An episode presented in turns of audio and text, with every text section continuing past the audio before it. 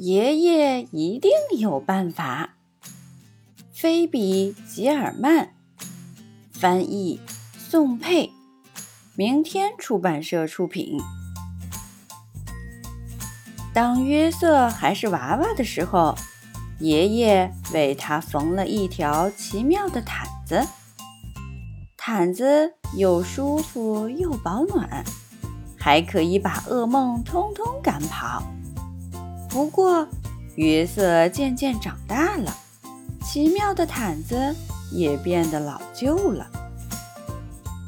有一天，妈妈对他说：“哦，约瑟，看看你的毯子，又破又旧，好难看，真该把它丢了。”约瑟说：“爷爷一定有办法。”爷爷拿起了毯子。翻过来又翻过去，嗯，爷爷拿起剪刀，开始嘎吱嘎吱的剪，再用针飞快地缝进缝出，缝进缝出。爷爷说：“这块料子还够做一件奇妙的外套。”约瑟穿上这件奇妙的外套。开心地跑出去玩了。不过，约瑟渐渐长大，奇妙的外套也变得老旧了。有一天，妈妈对他说：“哦，约瑟，看看你的外套，缩水了，变小了，一点儿也不合身，真该把它丢了。”约瑟说：“爷爷一定有办法。”爷爷拿起了外套，翻过来又翻过去。嗯，爷爷拿起剪刀，开始咔哧咔哧的剪，再用针飞快地缝进缝出，缝进缝出。爷爷说：“这块料子还够做一件奇妙的背心。”第二天，约瑟穿着这件奇妙的背心去上学。不过，约瑟渐渐长大了，奇妙的背心也变得老旧了。有一天，妈妈对他说：“哦，约瑟，哦，约瑟，看看你的背心，上面沾了胶，又沾着颜料，真该把它丢了。”约瑟说：“爷爷一定有办法。”爷爷拿起了背心，翻过来又翻过去。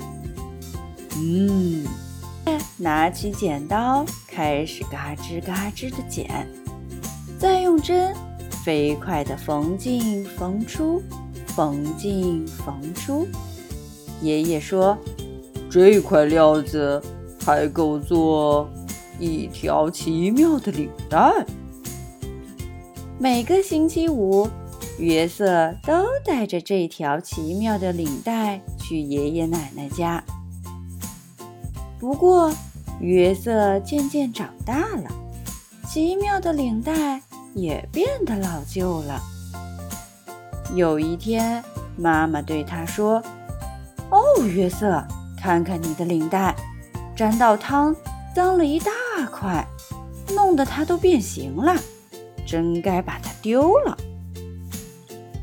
约瑟说：“爷爷一定有办法。”爷爷拿起了领带，翻过来又翻过去。嗯，爷爷拿起剪刀，开始嘎吱嘎吱的剪，再用针飞快地缝进缝出。缝进缝出，爷爷说：“这块料子还够做一块奇妙的手帕。”约瑟收集的小石头就用这块奇妙的手帕包得好好的。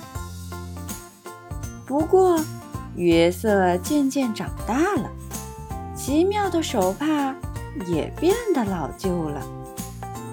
有一天，妈妈对他说：“哦，约瑟，看看你的手帕，已经用得破破烂烂、斑斑点点的，真该把它丢了。”约瑟说：“爷爷一定有办法。”爷爷拿起了手帕，翻过来又翻过去。嗯，爷爷拿起剪刀，开始嘎吱嘎吱的剪，再用针飞快地缝进缝出，缝进缝出。爷爷说：“这块料子还够做一颗奇妙的纽扣。”约瑟把这颗奇妙的纽扣装在他的吊带上，这样裤子就不会滑下来了。有一天，妈妈对他说：“哦，约瑟，你的纽扣呢？”约瑟一看，纽扣不见了。他找遍了所有的地方，就是找不到纽扣。约瑟跑到爷爷家，约瑟嚷着：“我的纽扣，我的奇妙纽扣不见了！”他的妈妈跟着跑来，他说：“约瑟，听我说，那颗纽扣没有了，不在了，消失了。即使是爷爷，也没办法无中生有呀。”爷爷难过的摇摇头说：“约瑟，你妈妈说的没错。”第二天，约瑟去上学。嗯，约瑟拿起笔来，在纸上刷刷刷的写。他说：“这些材料还够写成一个奇妙的故事。”好了，故事就到这里。约瑟写成的奇妙的故事叫什么呢？评论里告诉琪妈妈吧。